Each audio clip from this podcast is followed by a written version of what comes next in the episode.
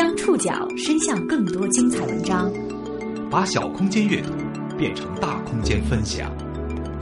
报刊选读，报刊选，把小空间阅读变成大空间分享。欢迎各位收听今天的报刊选读，我是宋宇。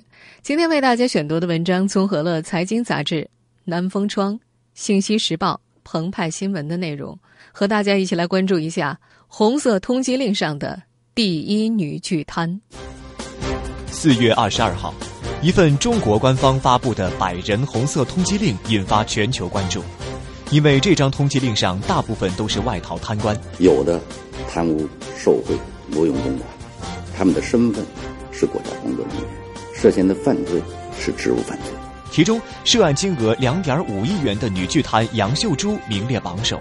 这个出逃于二零零三年的贪官，终于将被遣返回国。在十多年前的温州，杨秀珠可谓是家喻户晓。这个主宰温州城建十年的女人，如何攫取巨额财富？她当年为什么出逃？又是如何落网的呢？报刊选读今天为您讲述红色通缉令上的第一女巨贪。四月二十二号，中纪委网站公布消息，按照天网行动统一部署。国际刑警组织中国国家中心局近日集中公布了针对一百名涉嫌犯罪的外逃国家工作人员、重要腐败案件涉案人等人员的红色通缉令，加大全球追击力度。中纪委国际合作局局长傅奎，就这次针对一百个外逃人员发布全球的通缉令啊，是天网行动的一个重要组成部分。这些年，一些腐败分子逃到国外以后。自以为可以逃之夭夭啊，逍遥法外。那么，国际刑警组织的他这个通缉令呢，它是面向全球法的，针对犯罪嫌疑人的。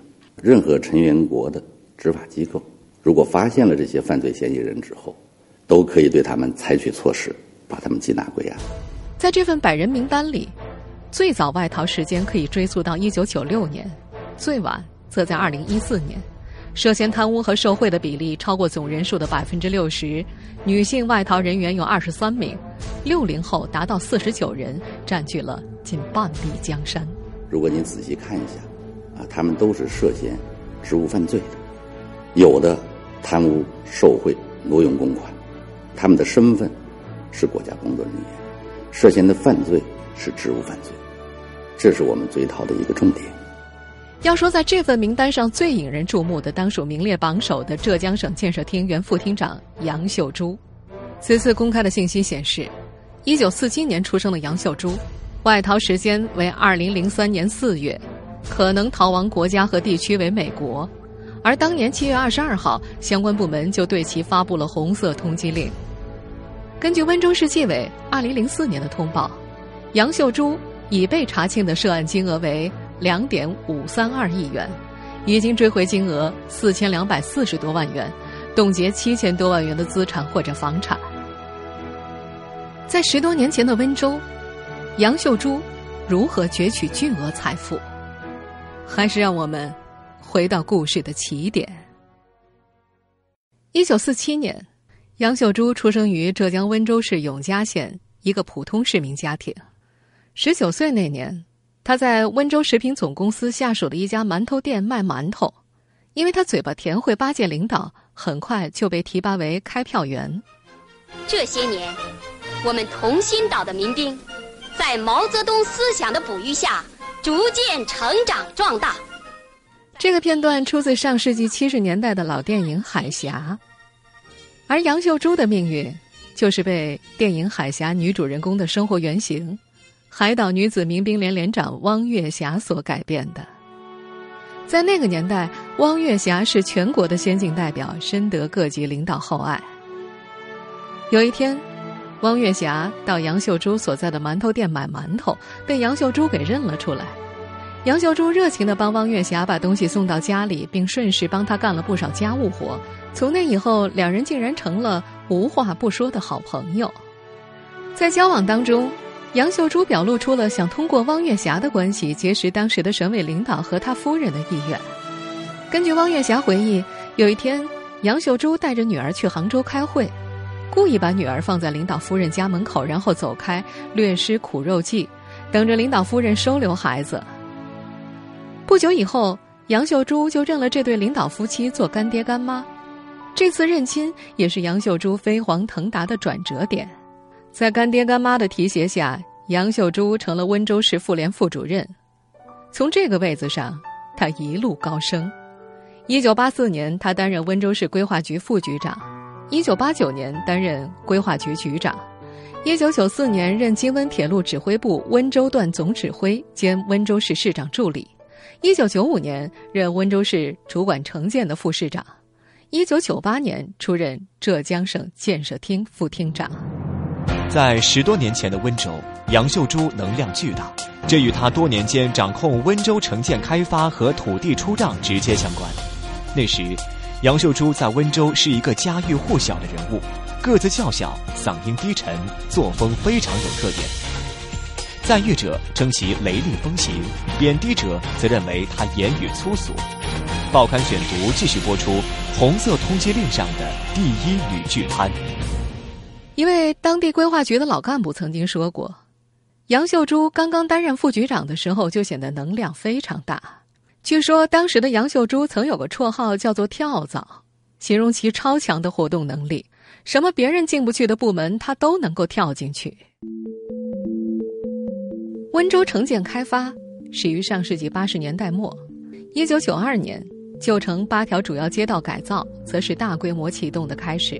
在有偿出让城市国有土地使用权上，温州市领风气之先，是国家土地使用制度全面改革的试点城市。杨秀珠一九八九年接任温州市规划局局长之时，正是温州的城市建设启动之初。一九九二年五月，温州市旧城改造建设指挥部成立，杨秀珠为总指挥。当时旧房改造没有政府投入，基本上都是靠民间资金来解决的。拆与不拆，给杨秀珠留下了很大的利益空间。三年之内，他完成了十六块地块的出让。一九九四年，在杨秀珠规划局局长即将任满之时，正在修建的京温铁路给了他跃上更高平台的契机。杨秀珠当上副总指挥之后，理所当然的成为了温州铁路房产公司的掌门人。为了尽快筹措到资金。对一些地段，政府采取了不收地价或者减免政策，用于房地产开发；而杨秀珠则利用自己的影响，想要哪块地就能拿到哪块地。温州的土地成了他一个人的财富，他想给谁就给谁，想给多少钱就多少钱。当时在温州土地问题上，杨秀珠绝对是大权独揽，不只是土地出让，就连一支建筑队伍能否进入温州，都是由他一个人说了算。温州民间曾经戏称，那时的温州城建是鬼画符的时代。培植亲信，编织关系网，也是杨秀珠所擅长的。一九九五年到一九九八年，正值温州市城市建设的兴盛之时，杨秀珠作为主管城市建设的副市长，集土地出让、城市规划等大权于一身。再加上其与省市领导的关系和众多已经培植起来的铁杆下属，可谓是要风得风，要雨得雨。其权势之大，甚至有人称其为当时市委市政府四套班子的总导演。一位温州当地记者曾经亲眼见到杨秀珠当面训斥过一位市委书记：“以后啊，土地政策这方面你不懂就不要乱讲。”在温州，杨秀珠安插亲信亲戚的喜好尽人皆知。一九九六年十月，在杨秀珠的授意之下，温州市规划局副局长高云光被任命为温州铁路房地产开发公司总经理，他的一个弟弟杨光荣为副总经理，而已经升任温州市主管城建副市长的杨秀珠成了这里的董事长。从温州市人民政府办公室在一九九四年八月十九号批复的一份报告当中，人们可以看出当时温州铁路房地产开发公司的特殊地位。那份批复的结尾有这样一句话：“对政府通过各种优惠政策投入的所得效益全部收归国有，直接由你公司用于支付京温铁路温州段工程建设所需款项。”不难看出，这家房产公司在温州的超然地位，为杨秀珠和其家人捞取个人利益提供了极大的便利。不仅在温州敛财。杨秀珠还购买了大量的海外房产。一九九六年，他通过亲戚买下了纽约曼哈顿中城靠近帝国大厦和时代广场的一座五层大楼，该楼市值大约五百万美元。在浙江地产界风头十足的杨秀珠，是个非常滑稽而且生动的女人。她的不少粗口和杨氏酒令是流传温州民间的经典段子。杨秀珠的一位同事曾说，当时杨秀珠的秘书最怕给她写发言稿，怕她念错，就在下面注上同音字。尽管秘书考虑的很周到，但是，一九九九年昆明世博会的新闻发布会上，杨五分钟的讲话稿还是念错了十三个字。虽然他名片上的学历赫然是同济大学硕士研究生。渐渐的，温州民间对杨秀珠的争议越来越大。从二零零一年开始，不断有老干部对其进行举报。后来人们发现。他的外逃其实早有迹可循。报刊选读继续播出《红色通缉令》上的第一女巨贪。二零零一年，浙江省三讲指导组在温州饭店集体看望老干部，杨秀珠问题被老干部们提上了台面。当时很多老同志说，杨秀珠当上温州市副市长。浙江省建设厅副厅长是温州人的耻辱。在一片反对骂声和控告声中，杨秀珠竭力想在民众中改变形象。当时，温州一些颇有影响的文化雇佣军为他创作了报告文学、电视剧剧本等等，为这名女副市长塑造在旧城改造和京温铁路建设当中如何冲破阻力、大胆改革、无私奉献的艺术形象。有名剧作家以杨秀珠为原型，策划创作了名为《丰碑》的电视剧，请来浙江省话剧团国家一级演员王若丽到温州体验生活。王若丽和杨秀珠亲密接触了接近两个月之后说：“这个角色太生动了，演技比我高多了。演技再高，也有败露的时候。”二零零一年年底。中国银行温州市分行行长叶征涉嫌受贿，被温州市检察院逮捕。二零零二年，叶征被温州市中级法院判处有期徒刑十二年。有“财色行长”之称的叶征，供出了法国籍温州商人陈其月向他行贿四十八万元人民币的犯罪事实。陈其月因此成为中国司法机关的通缉对象，不久就在深圳罗湖被缉拿归案。陈其月。是杨秀珠的同乡，向来与杨秀珠交好。早年，陈其月因为杨秀珠的关系，曾多次戏剧性的赢得温州的土地招标。他的入狱，引爆了豫津民众心坎的痛斥官员腐败的火药桶，更使在任上的杨副厅长心惊胆寒。二零零二年下半年，浙江省温州市鹿城区人民检察院在侦查一起房地产公司总经理受贿案时，发现一名。专门替生产厂家推销设备的电器商人周道听涉案，经过几番较量，周道听交代出了令人瞠目结舌的犯罪事实：他曾经向温州市电力建筑行业的十多名当权者行贿几百万元，受贿者包括温州铁路房地产开发公司副总经理杨光荣。二零零三年二月二十六号，温州鹿城区检察院对杨光荣刑事拘留。三月十号。将其逮捕。为了弟弟，也为了自己，杨秀珠在弟弟杨光荣被检察机关控制初期，频繁往来于温州、杭州之间进行活动。随后，方方面面的人相继给检察机关提要求、施加压力，要求保释杨光荣或者尽快对杨光荣受贿案结案。然而，这一次幸运之神没有对这位副厅长微笑。检察院不仅把杨光荣带到了杭州，还调走了。温州铁路房地产开发公司的所有账册，一系列的变故让杨秀珠紧张了。大难临头，走为上计。实际上，这个女巨贪早就为自己的逃亡做好了准备。几年前，她通过一些关系秘密弄到了新加坡、美国、荷兰等国的护照。临走之前，他准备和母亲吃顿饭。他清楚，这一走恐怕再也见不到风烛残年的母亲了。二零零三年四月十号，杨秀珠参加完省里的一个会议，慌忙走出会场，一坐进车里就对司机说：“回温州母亲家里。”四月二十号上午，正在老家温州参加一个房地产会议的杨秀珠，给浙江省建设厅的领导打电话，说自己母亲病了，要求请几天假照料老人。其实，老人没病也没灾，杨秀珠却一去不见踪影。这天深夜。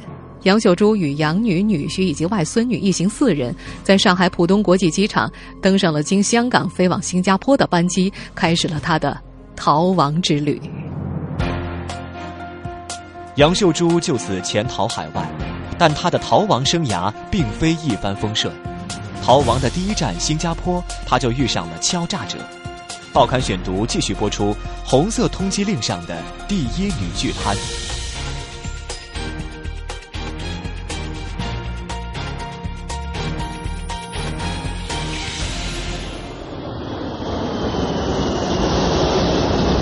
杨秀珠一家乘坐的飞机在新加坡机场降落之后，前去接机的是新加坡丽都国际投资公司的老板何祖奇。何祖奇原本是新加坡一家电子模板厂驻温州的代表，因为业务上的原因认识了杨秀珠，并且通过杨秀珠获得了很大的好处，一下子就成为腰缠万贯的大老板。杨秀珠准备出逃的时候，第一个想到的就是投靠何祖奇。他想投靠这样一个受过自己很大恩惠的人是没有问题的。然而，到达新加坡的当天晚上，他就惊出了一身冷汗。何祖奇把杨秀珠一行安排在新加坡城以北巴耶黎巴市郊的一处别墅。晚饭之后，他领着几个神秘人物来到了别墅，和杨秀珠谈他未来的安排。那天晚上，何祖奇带来一个姓蓝的胖子。宣称安排杨秀珠到新加坡都是蓝先生一手操办的。那个姓蓝的胖子一脸凶相，说话直截了当。杨厅长有所不知啊，新加坡和中国大陆关系非同一般。如果中国警方向您发出通缉令，新加坡政府肯定会将您遣返回大陆。我们是讲义气的，为了您的事，我们担了很大风险，已经花掉了十几万新币了。杨厅长。如果想在新加坡安全的居住下去，政府这一关不过是不行的。所以说，杨厅长在资金方面还要多多支持我们啊。那一夜，杨秀珠彻夜未眠。此后的三天里，何祖奇天天哭哭啼啼的向杨秀珠诉苦，说他欠了蓝先生一笔钱，如果不把蓝先生打发了，他是新加坡最有名的黑社会南德邦的老大，说翻脸就翻脸。如果向政府举报的话，大家都完蛋了。杨秀珠明白，何祖奇与蓝胖子是想合伙敲诈的，无奈在新加坡待了八天之后，杨秀珠一家四口逃往美国。杨秀珠有两个胞弟在纽约。多年以前，杨秀珠就用大量赃款在纽约购买了五处房产。前面也说到，其中一处是位于帝国大厦与时代广场之间寸土寸金的宝地。逃到美国之后，杨秀珠就在几个亲戚的庇护之下，在纽约做起了包租婆。然而，在纽约，杨秀珠仍然找不到安全感。虽然他到纽约之后独自在长岛一处住宅隐蔽起来，然而他到美国的消息仍然像长了翅膀一样迅速传开了。那段时间，纽约的华人报纸上关于他的种种报道，以及互联网上关于他逃亡的种种猜测，都令他心惊肉跳。纽约的温州人对此更是十分感兴趣，只要有聚会就互相打听杨秀珠的消息，网上甚至还出现了杨秀珠网站，专门报道和猜测他的行踪。二零零三年六月，当中国政府向全世界发出红色通缉令之后，杨秀珠更加惶惶不可终日。移民警察到处寻找她的下落，她躲到了洛杉矶郊区，一住就是半年多。这期间，她几乎没有给别人打电话，只是偶尔通过互联网发几封信给纽约的房地产经纪人，过起了与世隔绝的生活。然而，尽管杨秀珠深居简出，却在不经意间遭遇了一场官司。由于杨秀珠在美国的房地产涉及到很多税收问题，她不经意间竟然欠下了纽约市的十几项税费。一份由纽约法院发出的传唤文件将杨秀珠列为主要被告。如果杨秀珠不出庭，纽约政府部门可能通过信托基金机构将她的房产收益出售，来抵消她所欠税款。杨秀珠请来了纽约市有名的华人律师李先生，商量如何应对。李先生仔细研究了杨秀珠的情况，参照美国法律之后得出结论：她有可能会因此被遣送出境。在美国过着与世隔绝日子的杨秀珠摊上了官司，有可能被遣送出境。他不想坐以待毙，决定再次出逃。这次，他选择的国家是荷兰。报刊选读继续播出《红色通缉令》上的第一女巨贪。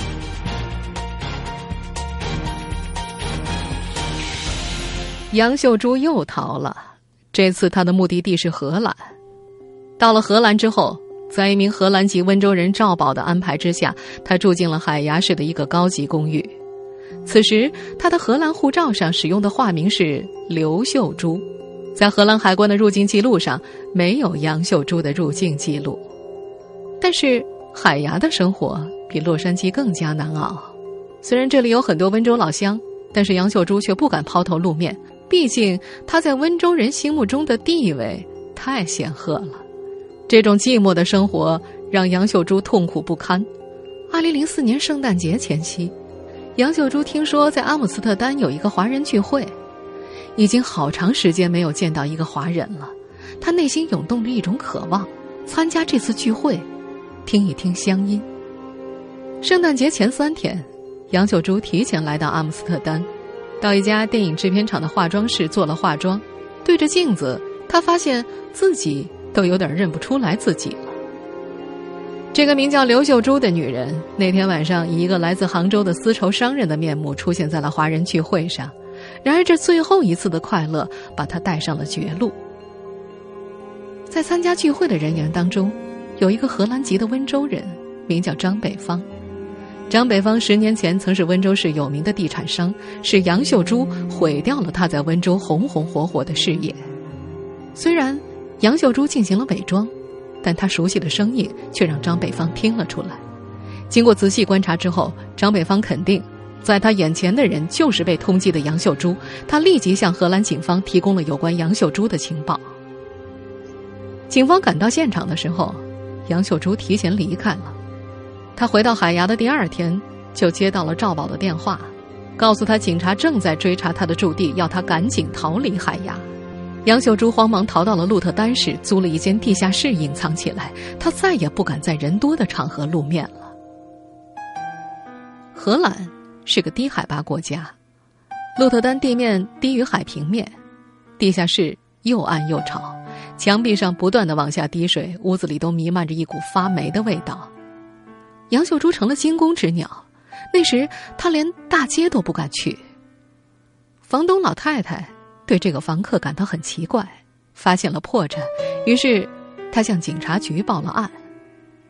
二零零五年五月二十号深夜，当荷兰国际警察走进杨秀珠的地下室的时候，杨秀珠正伏在床上，瞪大眼睛，目空一切的望着天花板。当警察向杨秀珠宣布，荷兰警方通过国际通缉令。获取临时逮捕他的授权，将对他实行逮捕的时候，杨秀珠反而变得异常平静。此后的若干年里，关于杨秀珠甚少有确切的消息。网络驴友传言说他已经被缉捕回国，但此次四月二十二号中纪委网站公布的这份一百人外逃人员详细信息，证实了上述传闻不实。另外，根据《新京报》的报道，杨秀珠的引渡遣返已经启动，正在通过协作国依法办理相关程序。中国纪检监察学院副院长李永忠也表示，红色通缉令发出之后，杨秀珠很可能是第一个被遣返回国的，这将对更多的外逃贪官产生震慑作用。中纪委合作局局长傅奎，那么，哎呦，你身高多少？